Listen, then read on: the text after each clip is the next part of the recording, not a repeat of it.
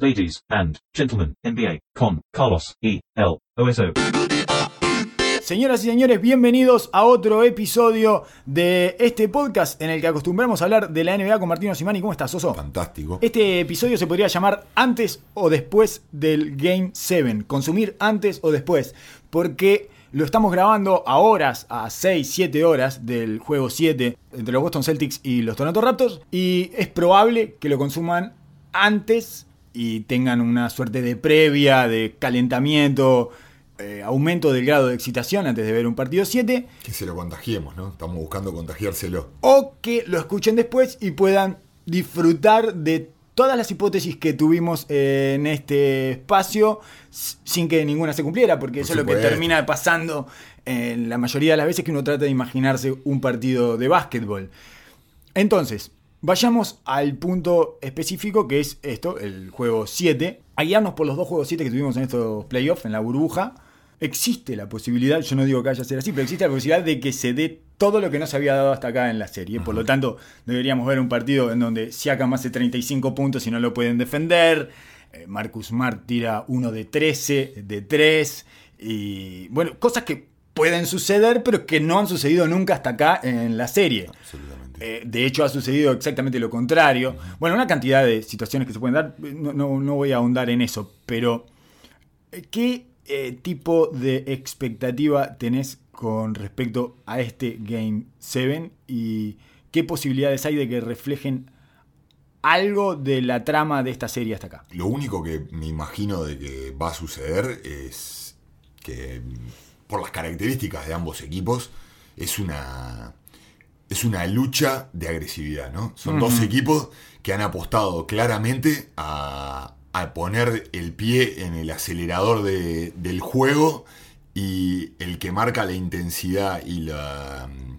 Es como, un cliché bastante transitado, pero vemos un equipo como, Toronto, que debe ser uno de los equipos con, con más oficio de la NBA, de estos playoffs, que no ha, no ha jugado en base a argumentos tácticos, sino a impulso y a, esfuerzo colectivo, un poco de memoria colectiva también, a una, una rocola de, de variantes tácticas y apelando al corazón de muchos de sus estrellas. Sí. Creo que Boston ha sido el, equipo más sólido tácticamente de la serie, pero creo que Toronto... a esta altura no sirve para nada eso me parece te podés agarrar como vos has estado en partido 7, te podés agarrar como equipo de ese tipo de cosas de vos estamos dominando o ya llega un momento que es, es peor, vos estamos dominando y por qué estamos acá. Te empezás a cuestionar por qué llegamos a un partido 7 si estamos dominando esta serie desde el partido 1. Cada uno entra en su narrativa interna y hay problemas y soluciones que nos dan más seguridad o menos. Pero lógicamente las horas previas de un partido 7 son manija pura de darte para adelante de lo que de lo, bueno que podemos hacer y tapar tratar de, de, encontrar soluciones. No mágicas pero soluciones que podés llevar adelante que la ves como posibles y tener dos o tres focos al cual apuntar. Los nervios superan todo eso y no querés de que te dominen las emociones o la, o, la hiperagresividad o hiperpasividad. Tratar de mantenerte en un nivel medio emocionalmente, pero sí encontrar ciertas herramientas que sabes que vas a tener que atacar para el partido, para el partido siguiente. Lo demás, todo lo que pasó hasta atrás, creo que queda como un asterisco en el cual vos tenés que estar atento, pero como jugador vos estás todo el tiempo tratando de retroalimentarte cosas positivas de lo que viviste en la serie. O sea que si estuviéramos en el plantel de Boston estaríamos hablando del dominio que hemos tenido en esta serie. Absolutamente. Y no, no vamos a tener problema porque tuvimos, hemos dominado y nos robaron dos partidos. Eh, ¿Qué tal? O sea, nos robaron en el sentido de nos sacó Toronto dos partidos. No estoy hablando del tema del juez y eso que me importa poco. Eh, y en el caso de Toronto es, no nos puede matar. Absolutamente. No nos pueden matar. Estos tipos se dieron cuenta ya, que no nos pueden matar. Ya vienen a practicar todo con los anillos y. Claro. no nos pueden matar. Nosotros, They fuck it up. Claro. Nos dieron vida. Claro, nos dieron vida y cuando nosotros nos dan vida los comemos. Bueno, y hablamos la vez pasada el, el, momento ese fundamental que habían. que El regalito de Canter en la serie de que que le había abierto un poco el, el, flujo, el flujo ofensivo. Bueno, lo vemos a, a Lauri que necesitaba agarrarse de un momentito de eso y vemos en los niveles que estuvo jugando. Y a su vez, Creo que Boston también tiene para agarrarse, decir, bueno, Kemba Walker no pudo influir el juego ofensivamente de la manera que él quería en, desde los puntos. Anotando sobre Claro, todo. anotando. Él, él consiguió la llave para crear hacia los demás, pero con que Kemba pueda aparecer con unos con los puntos que normalmente él hace y que le gustan los momentos, los momentos de presión para, para des- des- destacarse, digamos, y mejorando un poco los porcentajes del otro día, que se le fueron un poco de, de- de lo que venía haciendo la serie, creo que ellos se pueden sentir cómodos con lo que, con, con lo que estaban haciendo Ajá. en esta serie. Creo que la única, la dificultad que tienen que atacar es cuál va a ser el ajuste que van a hacer cuando Toronto indudablemente recurra al equipo chico que le puso para cerrar el juego. Finalmente, Nurse apeló a ese equipo. Yo creo que igual no tienen grandes dificultades para jugar contra ese equipo tampoco, Boston. Que me parece que eh, fue lo disruptivo y el- como el cambio de paradigma lo que pudo trancarlos un poco, pero no le fue mal. Eh, ese, eh, no, no- no tienen un. Me parece que terminaron en ese, en ese 5 contra 5, digamos, a algún punto arriba incluso eh, que Toronto. De, eh, de cualquier forma, es otro, o sea, eh, son otros estímulos. Es otro tipo de. eh, otro tipo de desafío por delante. ¿Qué te parece que va a hacer Nurse? ¿Va a evitar el mayor tiempo posible para llegar a esa alineación? A la alineación con Siakam de 5, que en realidad es Anunobi que juega de 5, increíblemente juega de 4 Sí, Siakam. nos- yo creo que nos imaginamos de que va a mantener la, la rotación de principio de juego y va a guardar eso para los momentos críticos, ya Ajá. sea, depende cómo venga el juego, ¿no? Era algo que Yo habíamos hablado. Yo me imagino un juego bastante trancado, ¿no? Como el otro día, que Sí. en el final eran una máquina de anotarse uno a los otros y no era por falta de intensidad defensiva, era por tiros dificilísimos, los dos equipos prendidos del hueso y ninguno quería alargar, la verdad que fue uno de los mejores partidos del año, sin Sí. duda. Me imagino un juego mucho más eh, trancado, defensivo, est- estático, pero creo que la llave de este, de- si bien, eh, como bien vos decís, Boston se manejó en ese juego de, de- de duelos de chicos, digamos, eh, creo que Toronto lo que logró es de que Boston se dejara de pasar bastante la pelota. Ajá. Y ese es el juego que quiere, que quiere Toronto, que se tiene fe a los duelos individuales, que es un equipo áspero, que le tira variantes a- al equipo ofensivo y lo hace mantenerse como ellos ser los agresores de la acción, no dejar que el otro equipo sea in- eh, que, el que inicie, porque Boston tiene todos jugadores que pueden anotar y jugadores que pueden crear desde el dribbling, que es lo Bien. más peligroso de Boston. Eh, sí, sí, está bien, está bien lo que decís. Estoy pensando que habíamos hablado de esto, de esta posibilidad de- del partido, después del partido 2. Sí, lo veníamos pidiendo, ¿no? Que- sí, ¿qué pasa con eso? ¿Qué te enseña este tipo de cosas?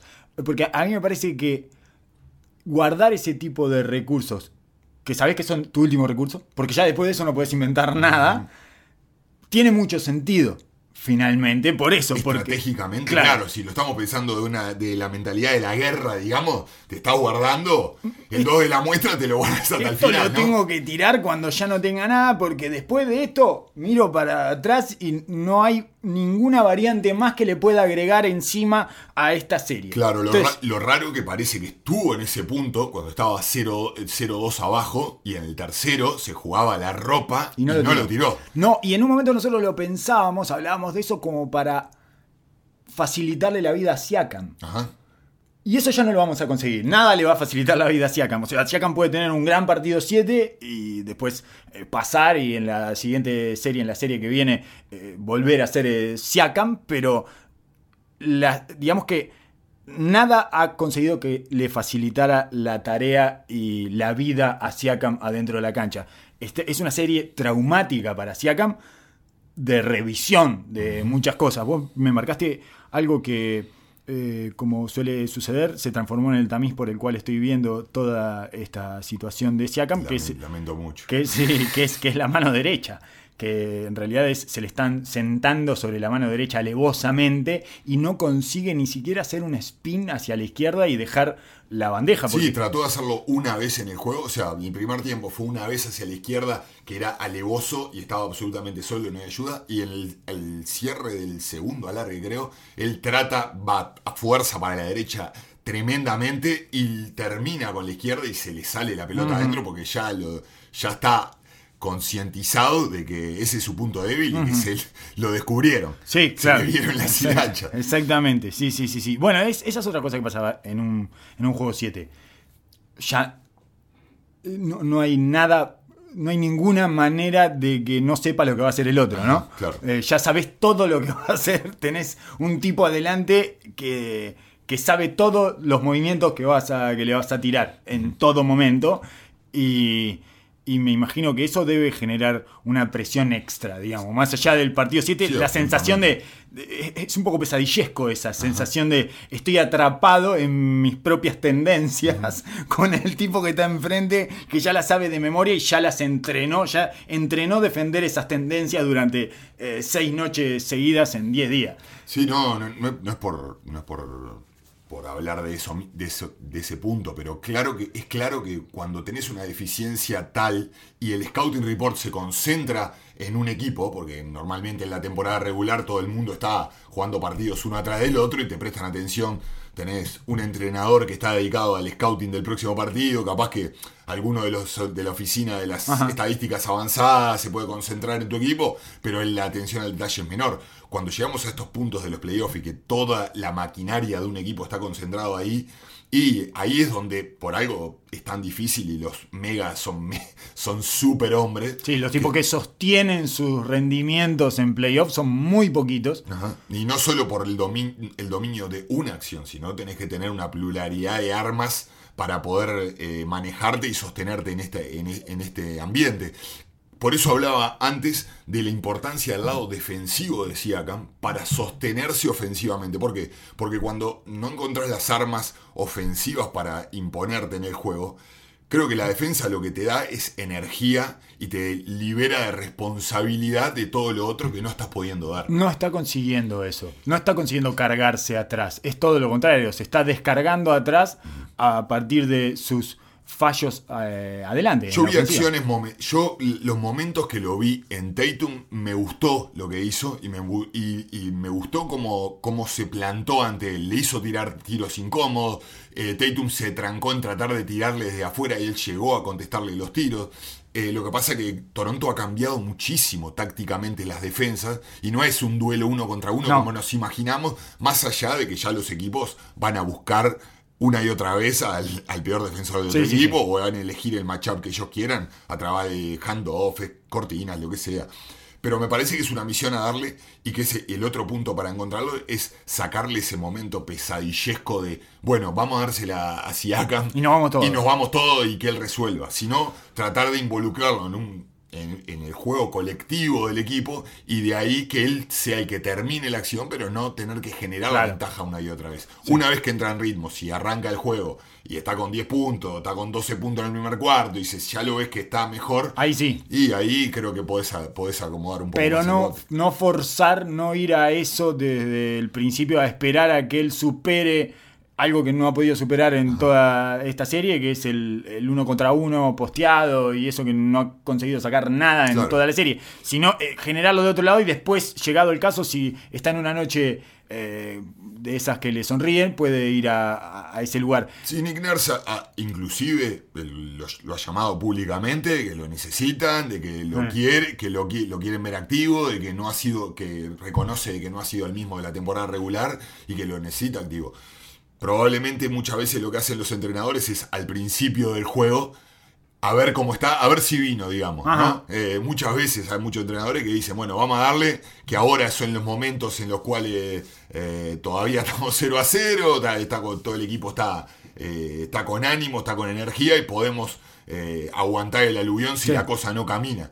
Eh, para mí es por otro lado, para mí es con el juego, con el juego rodando y aprovechando que los dos enanos están empoderadísimos. Sí, sí, Eh, y después cancha abierta y cada vez que se genera alguna situación de esas, ahí sí, con la agresividad eh, al mango. No, yo pensaba que una de las cosas que lo puede llegar a también a destrabar es que la meta de tres, que es algo más sencillo, digamos, ¿no? Es mucho más fácil que sacar una ventaja donde no conseguiste nada hasta ahora. Sí, sí. Y Eh, está tirando un 13%. O Me, parece que pedí- apostar al tiro de 3 en un Game 7 cuando estás tirando 13% es peligrosísimo, ¿no? Porque no solo te estás jugando a una situación que ya te trae incómodo, sino de alta, en un momento de alta tensión. Estoy perdiendo todas las discusiones en este en esta sesión de coaches. Como, como asistente no, no estoy considerando. Vamos con el mid-range. El mid-range me la agarrás que les tire por arriba que le tire por arriba dos o tres veces. Yo te defiendo, como te decía el otro día, que lo pongan en el codo. Me parece que el codo es un lugar accesible. ¿Por qué? Porque con un pique o dos es una acción rápida y que le cuesta la ayuda llegar. Si vienes por distancia, tenés las ayudas cerca.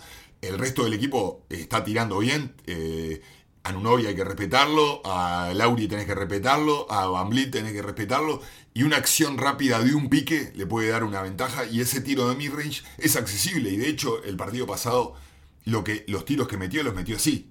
Una especie de flamenco, un tiro ahí, el baseline en la línea, en vez de atacar ir derecho al aro, le tiró por arriba. Lo que pasa es que es difícil sostener esos porcentajes a lo largo de un partido simplemente tirando ahí. Es para ¿no? hacerlo entrar en Sí, sí, sí, sí, sí, para generar un activador, para que dispare algo un poco mejor, una noche un poquito menos asiaga de las que vienen teniendo. Tengo una, un un posible mal presagio para este Game 7 en términos de satisfacción y disfrute, que es eh, que para mí ya vimos el clímax de esta serie. Sí, totalmente de acuerdo. Es muy difícil conseguir, después de un partido 6 como el que vimos, de dos alargues, que estábamos hablando que es uno de los mejores partidos que ha habido en la temporada, que fue un delirio de cosas que fueron sucediendo y de eh, situaciones que se fueron superponiendo una con otra y cambiando el estado de ánimo del partido.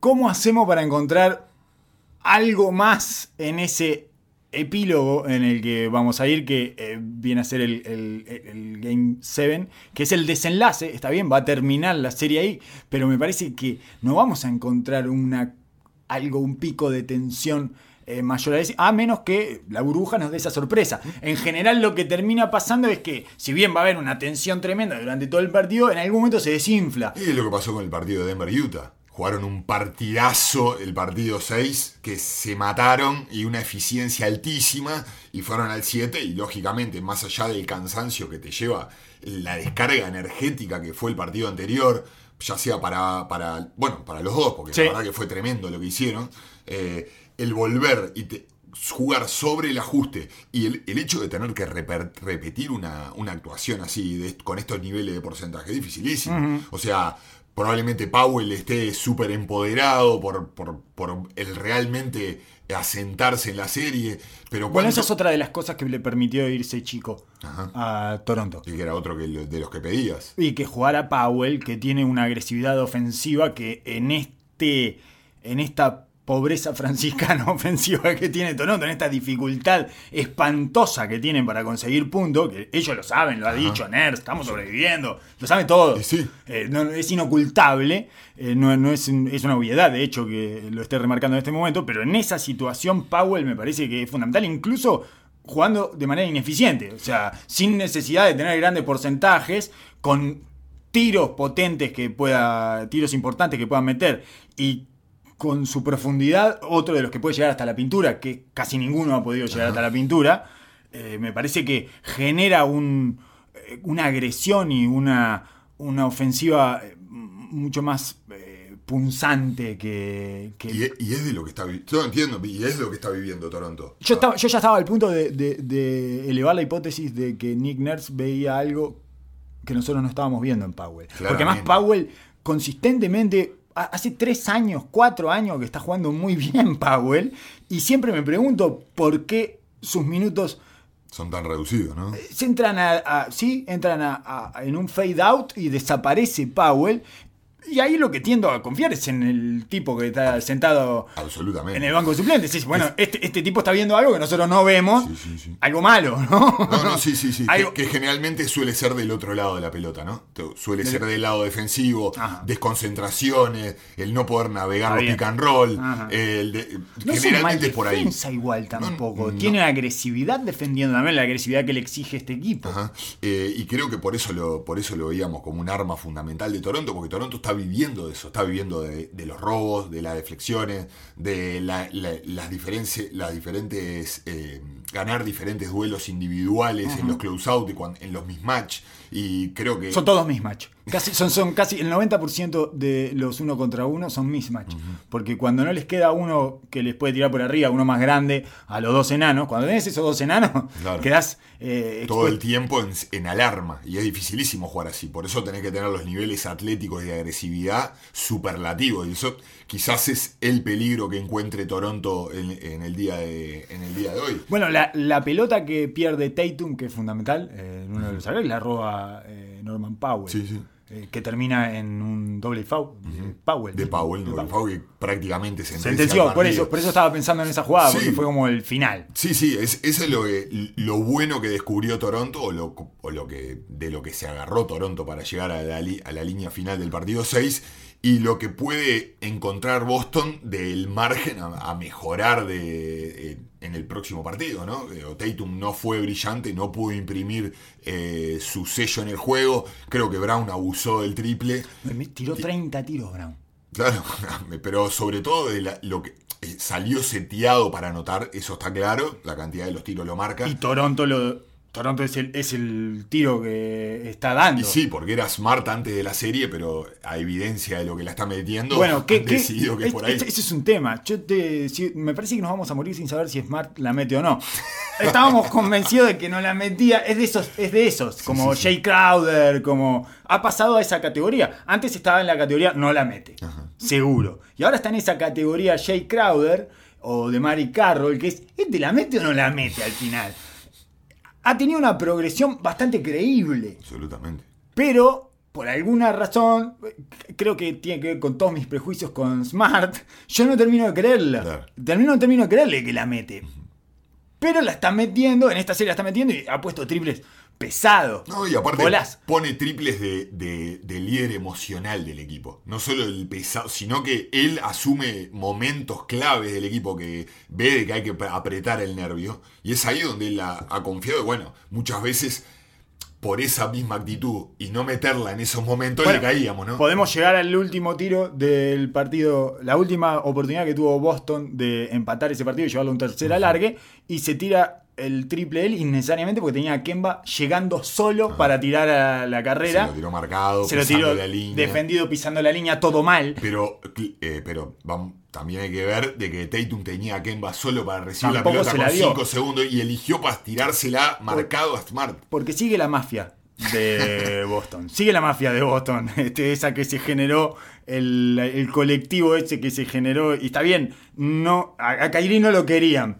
Pero más querible que Kemba no hay. ¿Por qué no se la dan ahí a Kemba? ¿Qué es No, lo que creo pasa? que ahí la, la naturaleza, Sí. el instinto de saber quién es el la macho alfa de ese, sí, de- de la ese confianza. equipo. Sí, sí, sí, sí. Creo que, que Kemba, bueno, de hecho en, la tem- en el regular, el tiempo regular, termina tirando la bandeja, le dan la última. Pero sí, sí, va a ser, va a ser un partido para que se van a arrancar los cachos. Sí, no, yo- no espero, no espero alto rendimiento ofensivo, pero sí va a ser una matanza. Otra cosa que podría pasar si vamos a esa oposición con lo que ha sucedido en toda la serie, que fue lo que sucedió en los partidos 7 que tuvimos en estos playoffs, en este caso en el oeste, es que eh, Thais tire 14 triples, porque, eh, 14 libres, perdón, porque no, no le cobran un solo full, no le van a cobrar un full en toda la serie, no van a cobrar un solo full a favor a, a Thais, Y probablemente.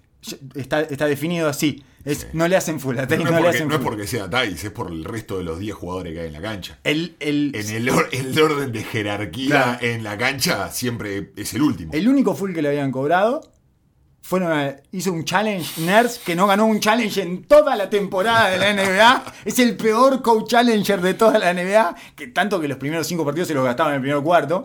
Todavía no le he entendido la dinámica. fue, y, y fue al challenge y ganó el challenge y le sacaron los libres a Thais que estaba para, esperando para. Es increíble, absolutamente increíble. Así que nos podemos encontrar con un partido en el que tire 24 libres. ¿Qué va a pasar con Mark? ¿Lo destierra?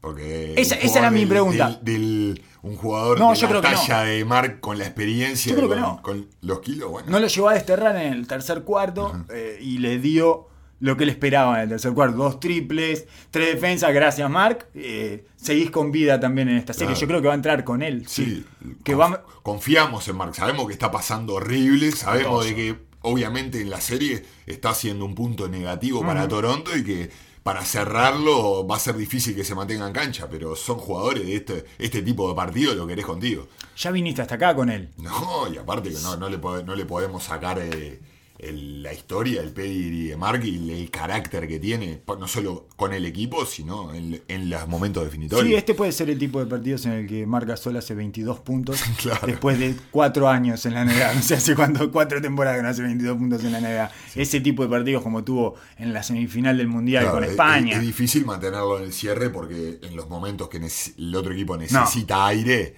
no, no hay eh, chance. Lo van a buscar hasta abajo de la cama. No hay chance y, probablemente no esté Ibaka tampoco en el cierre porque Kemba eh, los tiene medidos. Sí, lo vimos en el final del, en el principio del último cuarto del partido anterior fue tremendo. El agujero no anotaba a Kemba, pero le repartía juego para todos. Hizo un surco a la pintura y de ahí repartía todo al que quería. Exacto. Destruyó la defensa de, de Toronto de ese punto. Que que fue el detonante a que Nick Nurse diga, bueno, es ahora. Se acabó.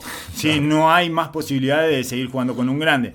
Y ese, ese pasaje de Kemba Walker no fue eh, muy visualizado eh, por las audiencias de la NBA, tampoco por los relatores ni los comentaristas, y me parece tremendamente importante y es una de las cosas que hace Kemba Walker, incluso cuando no está anotando. Claro. Quiero decir, incluso en una noche que parece que ofensivamente está negado, cosa que no es así, sigue siendo tremendamente desequilibrante, eh, incluso cuando no anota. De hecho, si no, no podría estar en cancha, porque atrás sí sufre.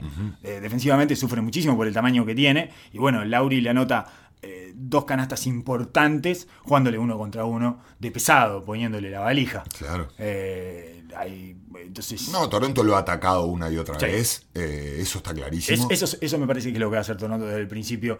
Eh, más que meter a Siakam en partido. Sí, puede ser. Si yo tuviera que jugar algo, es empecemos a mancillar la cabeza de Kemba Walker desde el minuto uno y le pegamos de un lado y le anotamos del otro.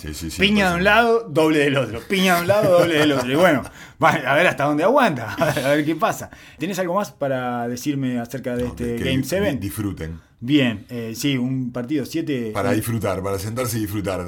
No, yo tengo que agradecerle a este equipo de Toronto que ha sobrevivido de una manera milagrosa. Menos 32 puntos llevan la serie de Toronto. O sea, eh, Boston anotó 32 puntos más que Toronto y están en un partido 7. Bueno, es el playoff de los sobrevivientes. Y otra eh, estadística que salió también en el sitio de la NBA que me parece tremenda, que te la contaba hoy antes de prender el micrófono, es que solo hubo 14 partidos donde el equipo ganador tuvo un peor true shooting que el equipo perdedor. Eh, perdón, tuvo un mejor. Que el equipo perdedor tuvo un mejor true shooting que el equipo ganador. O sea, que el que perdió tuvo más eficiencia en el tiro. En el tiro. Eh, y dos de esos 14, en toda la temporada, temporada regular y playoff, y dos de esos 14 son Toronto-Boston en estos playoffs. El partido 3 y, el partido 6. Los fundamentales, aparte.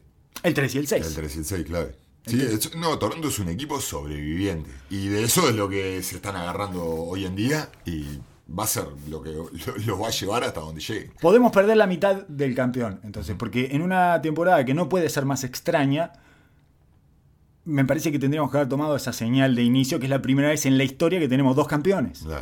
Así que podemos perder uno de los dos campeones eh, hoy de noche, eh, lo cual sería... Sería divino, como te decía antes llegar a una final de Kuwait contra Toronto. Clippers, Toronto, Clippers Raptors sería genial. Genial. Genial, que saber quién era el verdadero campeón. sería una cosa insólita.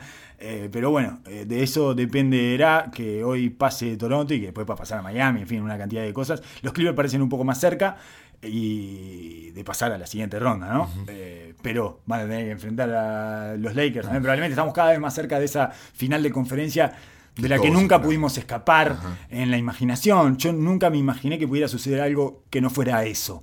Y el básquetbol no nos ha sorprendido tanto en ese sentido porque no parece que tenga mucha más respuesta Houston para esto. Me parece que eh, el último...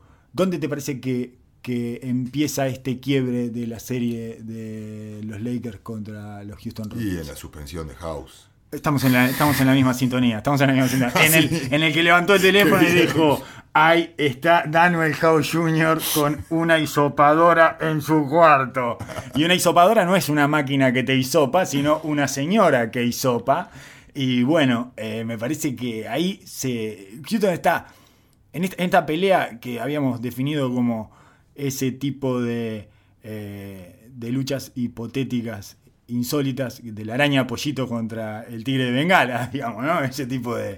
El oso contra eh, la culebra, que uno, uno es hiper grande y el otro es hiper chico me parece que si le sacás una pata a la araña pollito, Ah, lo matás. o sea, estás claro, no es lo mismo que si le sacás una oreja al tigre de bengala. Si le sacás una oreja al tigre de bengala, el tigre de bengala puede seguir. Pero si le sacás una pata a la araña pollito, la destruiste. Y Daniel, eh, Daniel House Jr., habíamos hablado de justamente de lo la cantidad, la amplitud de cosas en la que aporta en ese equipo. Es, mete el triple, es un energy guy, defiende, eh, eh, cubre el aro, digamos, eh, este, protege el aro, ataca en cancha abierta, incluso ha encontrado la forma de, en algunas oportunidades, manejar él el, el primer pase después del doblaje de Harden. Y en algunas oportunidades lo hace bien, digamos, ser ese que recibe en la mitad de la llave o, o en, o- o a 45 grados.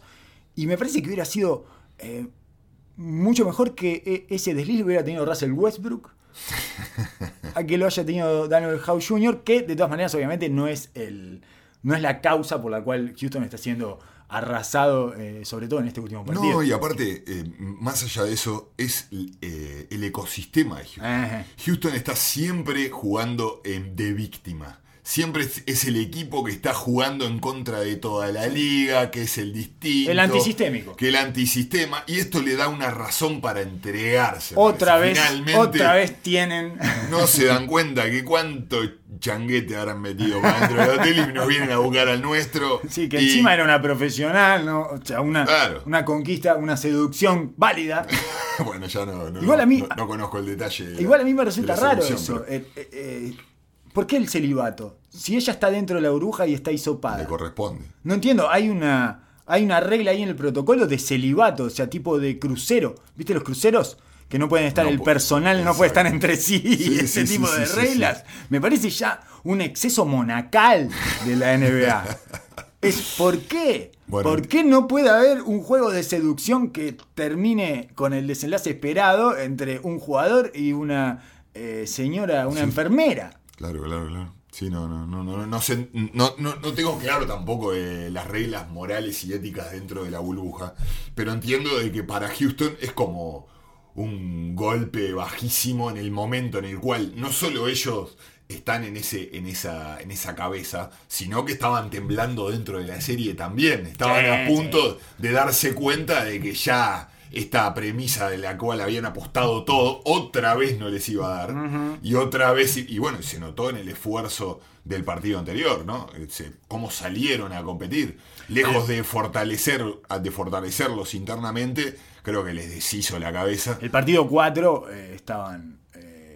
Partido 4 fue de una falta de espíritu tremenda. Digna de Houston en los finales, en los momentos críticos y en los momentos de peso de la serie, como se ha repetido año tras año, a pesar de los jugadores que acompañen a, a Harden en el, en, en el.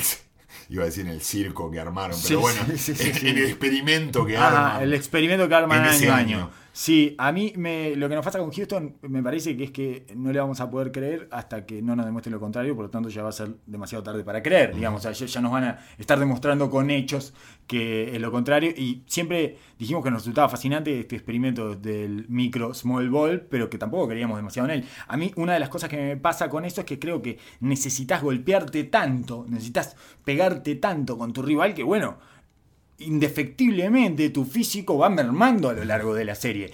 Los primeros tres o cuatro partidos de Houston contra OKC fueron mejores que los últimos tres partidos contra OKC.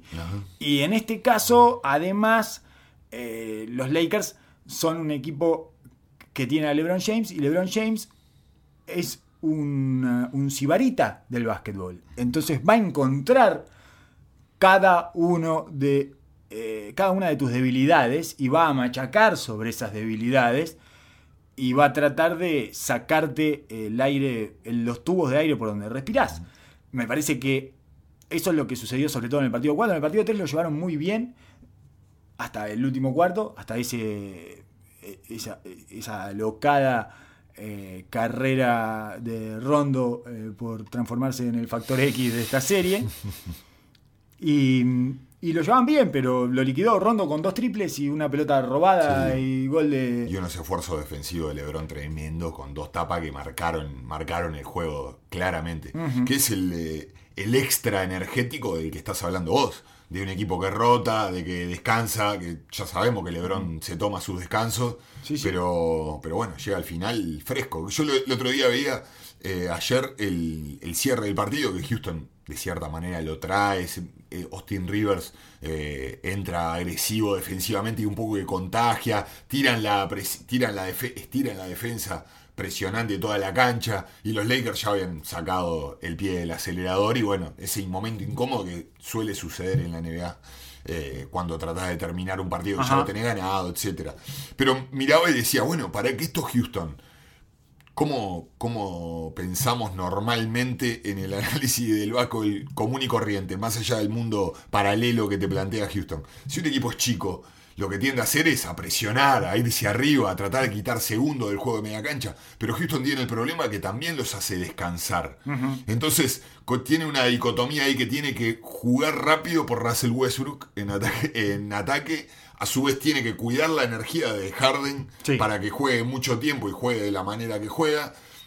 Y a su vez tiene que bajar las posesiones para que no le alcance al otro equipo a machacarle y sacarle los FAU que necesita. Es un. Pero no tanto para que no se le quede sin nada eh, y sin. Porque una de las cosas que ha sucedido es que los Lakers se terminan manejando mejor en cuando le bajan eh, las posesiones al partido que Ajá, Houston. claro. Porque son más fuertes, porque terminan con un posteo de Anthony Davis y solucionan todo. En el caso de que la meta, cuando no la mete no se ve tan bien, pero eh, tienen recursos para utilizar eh, llegado el momento y Houston se atora mucho más que ellos con la pelota. Houston, el partido anterior, o sea, jugó horrible, o sea, horrible en el esfuerzo energéticamente. Igual tiró 20 libres más que los Lakers Ajá. y trató de atacar, pero eso también te saca piernas, porque vos tenés que estar forzando la marcha una y otra vez. Entonces me parece una línea muy fina de encontrar, una línea muy, eh, eh, muy difícil de trazar cuatro partidos consecutivos contra un equipo que está escauteándote, más allá del, del efecto mental que tiene el saber de que vos no tenés muchos recursos estratégicos para cambiar Claro. el envión del partido. Además lo que te, lo que te deja este microbol es eso, es librado a, a esa a esa repetición infinita de lo mismo. Claro. Y bueno, está, y en un momento la a vamos la a meter. larga vamos a En un momento esto. la vamos a meter. Sí, sí, sí, la estás metiendo. Eh, porque aparte Houston la está metiendo en Claro, esta serie. Está tirando metiendo, un tirando 38% de 3, estás tirando libre, la estás metiendo de 3 y... Y bueno, no, pero... Pará, confía un poquito más, confía un poquito más. Y entonces es tremendamente difícil. De hecho, más allá de que en el partido 2 eh, Westbrook eh, lo tiró por la ventana prácticamente, eh, tampoco después ha tenido una mala serie después de eso, después de ese partido que fue clave, porque ahí todavía venían creyendo en la posibilidad de pasar esto, pero eh, no ha sido una muy mala serie yo este, he visto análisis que hablan de un exceso de tiros de mid-range y ese tipo de cosas de Westbrook, pero en realidad si él, siempre y cuando él, cuando recibe el doblaje de Harden, ataca, me parece que tiene sentido que lo haga, incluso eh, tirando tres o cuatro o seis de esas porquerías que tira y que seguramente le resultan molestas a los ojos y en el alma a D'Antoni y a Daryl Morey. Sí, eh, hay una cosa que lo- de lo que pensaba, o venía pensando en estos días con, con- con Westbrook, cuando veía todas las, las notas que le caen y le caen y le caen, y que hablaban de la falta del juego de pick and roll de Westbrook. Y hay una realidad que es muy difícil de que, y es típico del análisis de Houston, ¿no? Pensar de que, ah, si ponemos este factor acá, Ah. le va a quedar bárbaro. Ah. Es difícil cambiar la manera en la cual vos jugaste 10 años, porque el mono loco hacía lo que hacía él y todo el mundo alrededor tenía que acomodarse a lo Claro. suyo. Y él te- el hecho que vos teóricamente, si vos a, a él lo pones a coordinar y a rolar y a recibir en ese short roll, él puede hacer daño.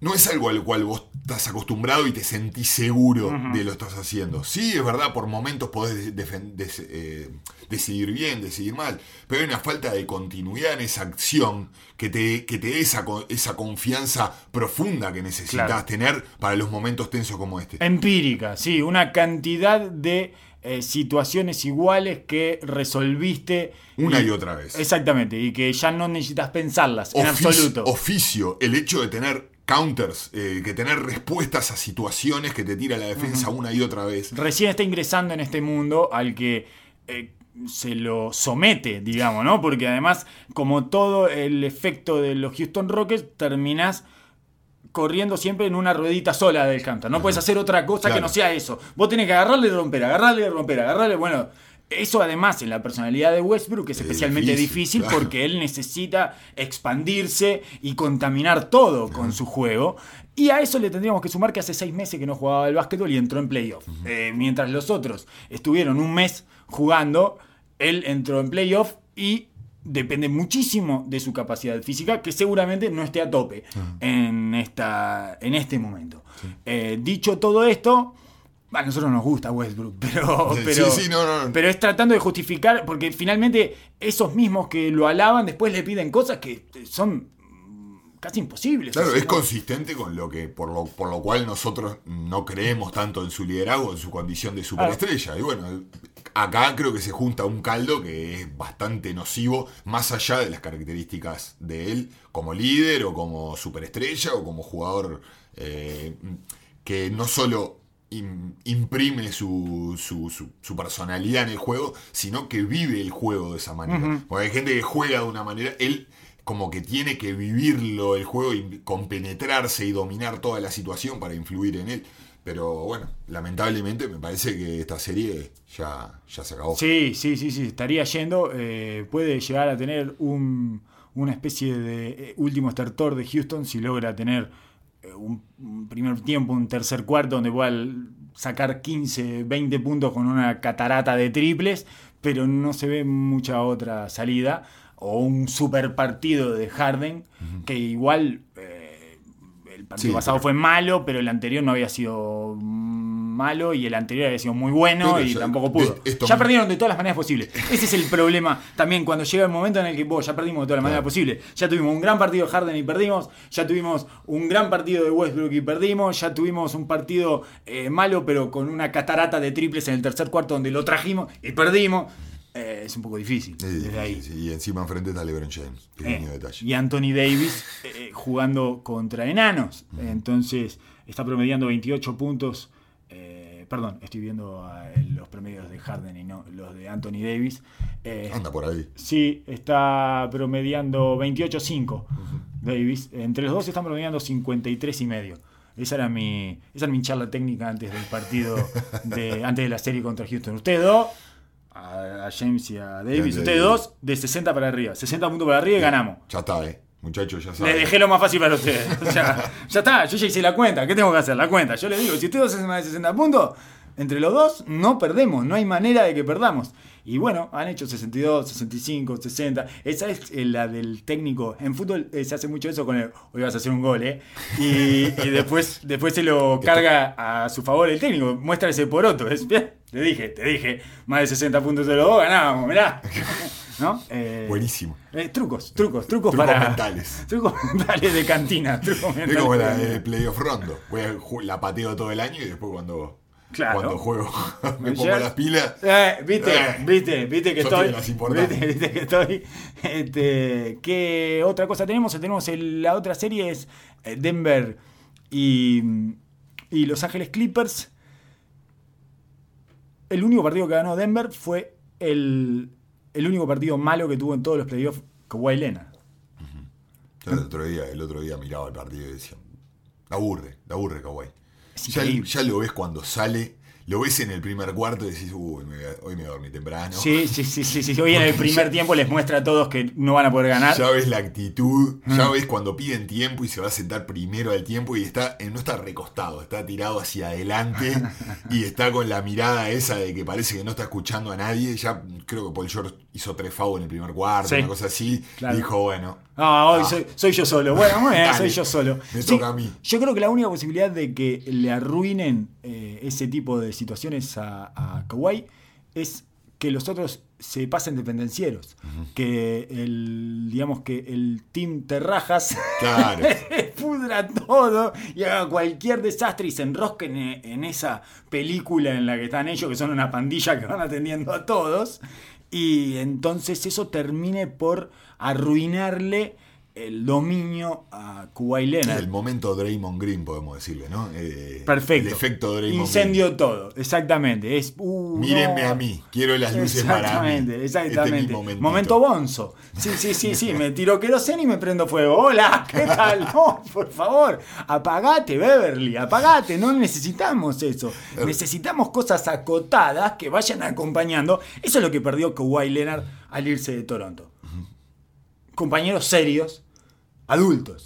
Eso es lo que perdió. Madurez perdió al irse de Toronto. Y vamos a ver cuánto le cuesta. Eso es lo que vamos le va a costar, le va a costar. Hay que ver si lo puede, lo puede superar. Correcto. Si sus, sus bondades y sus, sus atributos eh, Se sobreponen. Logran, claro, claro. claro. a esa, a, a esa falla que tiene su equipo que se va a ver. Indefectiblemente se va a ver. Algunas cosas que quería decirte de los Lakers, perdón, antes de, de, eh, seguir me olvidé. Estoy volviendo a los Lakers porque quería decirte que hay una sobriedad en las en la alineación y los ajustes eh, eh, los ajustes de alineación mínimos y sobrios de de, Le, Le- Le- de Bo- Lebrogel ¿Cómo, cómo le vamos a llamar? ¿Cómo le vamos a llamar?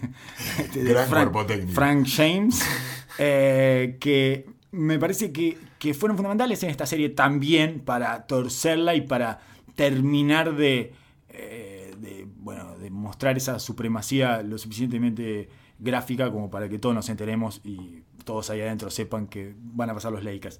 Eh, me parece que eliminó a los grandes a tiempo, Sí, muy bien. o sea, que era una cosa que parecía obvia, pero que a veces Que no es fácil. no es fácil, nunca es fácil tirar para abajo del barco. Era lo mismo que hablábamos con Mark antes de en el juego 3 ya del. No, y de, la, eh, de diferente forma, porque acá lo que el, el problema Bueno. que siempre se generó fue el de Anthony Davis, ¿no? Que demandaba, demandaba tener un grande al lado porque él no quería ser el 5. Sí. Y, eh, y fue la identidad de los Lakers durante todo el año. Vamos Eso. a ser más grande que todo, vamos a dominar el rebote. Y entonces está yendo a la identidad de ellos, Exacto. porque ellos justamente eh, están esperando que vos bajes a, a sus formas para dominarte en ese juego llegando a su barrio. Pero, pero es, una, es una manera de terminar de meterle la daga a la serie. Ah, vos querés que yo juegue así, bueno, voy a jugar así y te voy a ganar, te voy a moler a palos. así. Exacto. Y, bueno, y con, lo hizo el cambio a, a tiempo con el ajuste táctico correspondiente, que fue empezar a atrapar a Harden eh, sin cortina con cortina. El momento que él iba a atacar el uno contra uno, empezó a mandar atrapa agresivo y rotaciones. Bueno, en ese, en ese ecosistema, los grandes no, No tienen lugar. No, no, no pueden rotar así. Ya lo hemos visto en algunas otras series. Sí. Cuando empieza el scramble demasiado temprano en la posesión, el grande indefectiblemente queda bollando por ahí, padeciendo eh, por las esquinas o por los ángulos. Eh, me parece que entonces eliminó a los grandes a, a tiempo, eliminó también de la rotación al dúo Cogollo y puso a- ayer eliminó al dúo Cogollo y puso a Orton Tucker, que, porque necesitaba un perimetral más. Y bueno, está bien, también parece un- una obviedad y también parece algo de perogrullo. No, pero- hay que hacerlo. eh, hay por que eso, hacerlo. por eso. eh, Sí, eh, no, no, no, no, son decisiones fáciles a tomar y menos cuando... Sentado en el sillón cada vez que ves entrar a Waiters y a J.R. Smith decís, no, no, por favor no lo pongas. Pero bueno, pero ahí necesitas un jugador más de la rotación y es difícil eh, poner jóvenes además con LeBron James. A LeBron James no le gusta la inexperiencia. Es algo que con lo que no, no, no, com- no comulga demasiado. Y, y tiene sus... eh, tiene, tiene sus predilecciones por cierto tipo de jugador, etc. Entonces, eh, me parece que en ese sentido también hay un acierto ahí que otra vez es sobrio, es un acierto, pero que, que es un punto para, para Sí, Bogle. a, a favor de Boyle es que vos en ese, en ese ecosistema defensivo vos necesitas energía que te lo puede dar muchísimo más este eh, eh, Horton, Horton Tucker, perdón, que J.R. Smith o de Waiters. Y por otro lado, necesitas foco y concentración, porque lo más difícil del scramble no es solo correr, sino el saber a dónde correr y cómo correr cómo llegar al closeout, a quién le tenés que cerrar. Obviamente que Houston tenés que llegarle a todos, porque todos la meten, pero no es sencillo técnicamente y estar lo, suficientemente alerta para saber cómo cerrar, cuándo cerrar, cuándo dar un paso adelante, porque sabes que un equipo que está tan preparado para eso te lo hace pasar con un, te lo hace pagar con un paso en falso. Y la otra es que encontró una alineación probable para cuando LeBron tiene que sostener el partido sin Anthony Davis, que es y la consiguió con un cambio, que fue cuando eliminó a los grandes, sacó a Howard y puso a Caruso en esa alineación que le habíamos llamado LeBron James y el cuarteto del mal humor, porque casi todos le generaban mal humor, pero siguió con, o sea, le cambió a, a Howard por Caruso, entonces quedó Caruso, Rondo, Kuzma y Morris. Sigue siendo peligrosa, sobre todo por estos tres últimos. Es playoff rondo, Bueno, no sí, es rondo. sí, sí, sí, claro, Es distinto, ¿Cuántas rondas otro- aguanta? ¿Cuántas rondas aguanta el playoff rondo? Eso va a ser una de las Porque no es divertidas. Playoff rondos. Muchas rondos. Es una- no sé si no es una sola rondo. Porque no lo hemos visto tampoco. No, no, no. Eh, pas- hace 10 años que no pasa dos No, rondas. no, no, y está tirando 40% de tres. Es difícil mantenerlo Está, dos, Jay- tres rondas así. está, está en un proceso de Jadon- Jason Kidización. Y ojalá, ojalá, porque Le- es un jugador de ese, ese- ese estilo, ¿no? Cerebrales, que ha tenido. competitivo. que ha tenido un alma competitiva durante toda su carrera. eh, no es de mentira eso, de lo que trae él. El tema es cuánto va a volver a sus vicios. Creo que Jason Kidd no tenía tanto de eso. No. Tenía otra personalidad. Pero sí, el hecho de que él pueda ser eficiente en los tiros de rotación le, le cambia el panorama a su carrera drásticamente. Sí, sí. Y, otro, y otra cosa que cambia es el hecho de que hayan, de, o por lo menos eh, haya descubierto su tiro otra vez, Marquis Morris. Que Marquis Morris estaba absolutamente perdido en la rotación y no existía en el ecosistema de los Lakers. Tiene un par de partidos buenos en el otro, en, la otra serie, en la serie anterior, donde la mete firme, y eso lo ha, lo ha hecho una posibilidad de rotación viable, y en esta serie queda pintado. En esta serie viene bárbaro porque puede postearse, le, tiene el tamaño para Ah. contener, tiene la movilidad para poder meterse en esas rotaciones de las que hablamos. No sé cuánto va a seguir para adelante. Cuánto es trasladable es un misterio porque como Houston, eh, lo que ya hemos hablado muchísimas veces, te propone estímulos completamente diferentes a todo el resto de los equipos. Veremos cuánto hay de traspolación de esta serie a otra. Eh, yo tiendo a pensar con Houston que es borrón y cuenta nueva, que no Sí, sirve nada. Toda la otra- información otra que juntaste en esa serie ya no sirve para nada. Bueno, de vuelta con Magui, de vuelta todo lo mismo. Y es- eso, eso es la base del por qué LeBron no confía en los rookies. Porque sabe que en una carrera de playoff que tenés que ganar 16 partidos en cuatro rondas, eh, entiende de que vos tenés que tener diferente gente preparada para jugar este tipo de estímulos. Claro. Y ganar este tipo de batallas puntuales. Y que después quizás no vuelva a jugar, pero que haya sido fundamental para estos momentos. Ajá. Y es mucho más factible de que suceda esto con un jugador como este que con un rookie o un jugador de segundo año. Bien, ¿algo más para decir de los Clippers y Denver? Además de que habría que evitar que va- vuelva a ir a una conferencia de prensa una vez más en su vida eh, Michael Porter Jr. No, y hablábamos, la, la característica del jugador compadre, el jugador que viene combo compadre en la cancha, es peligrosísimo. Sí, e incluso hablábamos del caso de Jordan, que el padre no aparecía, que era importantísimo. Llega- llegaba para agarrar la copa. Lo Claro. veíamos festejando en el vestuario, Exacto.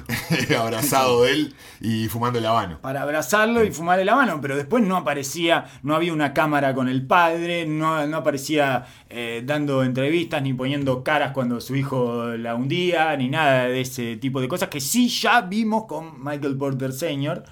Lo vimos. Es una, es una alerta roja, grande Y- como una casa. Si cada vez que haces un doble aparece tu padre, eh, después tienes ese tipo de declaraciones como la que tuvo en la conferencia de prensa Michael Porter Jr., que para los que no están al tanto, eh, dijo que estaban muy previsibles y que no estaban, eh, no, no le estaban dando la cantidad de o el- no le estaban dando la integración ofensiva que él debía tener, digamos, no le estaban dando el papel ofensivo que él debía tener y que tenían que salir un poco de Murray y Jokic si querían ganar esta serie. Y Michael Porter Jr. está en su primer año de básquetbol profesional. Y lo muestra claramente con esas declaraciones. Eh, no, no, me parece que no tiene noción de lo nocivo que puede llegar a ser eso en una situación como esta. Pero en una situación en la que estás contra la pared, además 1-3 abajo. Y que el equipo depende de él. Claramente depende de él, porque el mejor, la mejor oportunidad que tienen para parársele a los Clippers es cuando juegan con él y él le da ese tercer punch eh, ofensivo que los tienen prácticamente acogotados los Clippers, porque realmente Jokic es el único que ha podido sacar la cara de manera consistente con el arsenal de cosas que te hace hacer, pero al resto eh, lo han, los han trancado prácticamente a cero. Eh, el, equipo, el equipo que acompaña ese, ese dúo de Murray y Jokic se ha mantenido muy al margen de la anotación. Millsap no ha podido jugar, eh, Jeremy Grant no ha podido engranar en el juego. Si bien Harris les ha dado otro, otra dinámica defensiva, tampoco ha podido influir ofensivamente. Algunos triples en algún momento. descolgados, ¿no? Estamos hablando de alguien que imprima presión y que haga generar ajustes del otro lado. Que Porter Jr. había anotado de manera consistente sin demandar la pelota pero bueno. Al, final le mandó la pelota. Al final la demandó. Exactamente, sí, la demandó eh, hablando en una conferencia de prensa. Y bueno, si elegiste a tu padre para que te acompañe en la burbuja, me parece que puedes elegir dos y te llevaste a tu padre y encima está todo el tiempo ahí. Y además, después de que salís del partido con una mochilita donde todos eh, presumimos que venís de hablar con tu padre, eh, apareces diciendo eso frente a los micrófonos, recibís el repudio generalizado de la liga, ya no de los consumidores de la liga, sino de los jugadores. Eh, yo llegué a esa conferencia de prensa porque Damian Lillard eh, tuiteó eh, SM FH, creo que es, que es Shaking My Fucking Head o algo así. O sea, matándolo abiertamente, diciendo, ¿qué hace este bobo? Que aparte encima no defiende, encima. Claro. Encima de todo, tenés la caradurez de hablar cuando sabe toda la liga de que sos uno de los puntos focales que trata de atacar el otro equipo. O sea, te estamos bancando porque anotás, pero está siendo un problema para el equipo en la interna y todavía tenés que salir a hablar así. Seguramente nadie te lo dijo, además, o te lo han dicho de una manera eh, lo menos dañina posible, están tolerando, claro, están tolerando eso, porque bueno, eh, la verdad, ha jugado poco, ha estado poco dentro de una cancha de básquetbol, le faltan muchas horas de básquetbol arriba, y vos salís con esa idea de, ¿qué pasa? Que no dibujan para mí, ¿Eh? ¿Qué está pasando? Bueno, eh, me parece que Mike Malone, espero que haya llegado su familia. porque, ya estaba al borde del colapso. Totalmente. Ya contra Utah apretando todos los botones. ¿no? Exacto, exacto. Mike Malone ha tenido una burbuja pesadillesca. y después de que Murray probablemente le salvó la cabeza, eh, levantando ese 1-3, bueno, se encuentra con este nuevo problemita que es Porter Jr. y que habla del mismo problema que viene teniendo Denver temporada tras temporada, que es que siempre tiene uno que todavía no está pronto y tiene que esperar, pero cree que ya está pronto, porque ya nos había pasado esto con Murray. Es el mismo problema. Y ya nos había pasado esto con Malik Beasley. Y siempre estamos todos los años el mismo año. Es la temporada de la marmota para, para Jokic. Toda la temporada. Y siempre es Jokic el que tiene que tener paciencia. Y bueno, dale, vamos a hacer un handoff, Junior. Dale, vení, vení, Entonces es, siempre lo mismo. Es la cara oscura de cuando hablamos de que los equipos que juntan talentos y juntan assets cuando vos estás juntando constantemente para el futuro y no los haces, no, no, atacás el ya, te termina pasando estas cosas. Bueno, eh, me parece que es el último paso a dar, ¿no? Murray ya dio un pasito adelante, Jokic absolutamente es un jugador de verdad. Y ya vemos que tiene muchos jugadores de lo mismo y siguen, y está Bol que está atrás esperando su turno. el año que viene va a ser Bol. Eh, tenemos que esperar a Bol. Cuando Bol esté pronto, bueno, pues basta. Bueno, basta, por favor, vos basta. Traigan gente que esté pronta. Vamos a empaquetar un par de estos y vamos a traer a alguien en serio, ¿no? Exacto, que esté pronta y no esté pasada. O sea, que todavía le queden las piernas vivas y eso, ¿verdad? Oso, muchísimas gracias por haber acompañado, eh, por haberme acompañado y haber hablado conmigo de básquet durante tanto tiempo. Eh, muchas gracias a usted por haber escuchado y será hasta la que viene. Nos escuchamos pronto.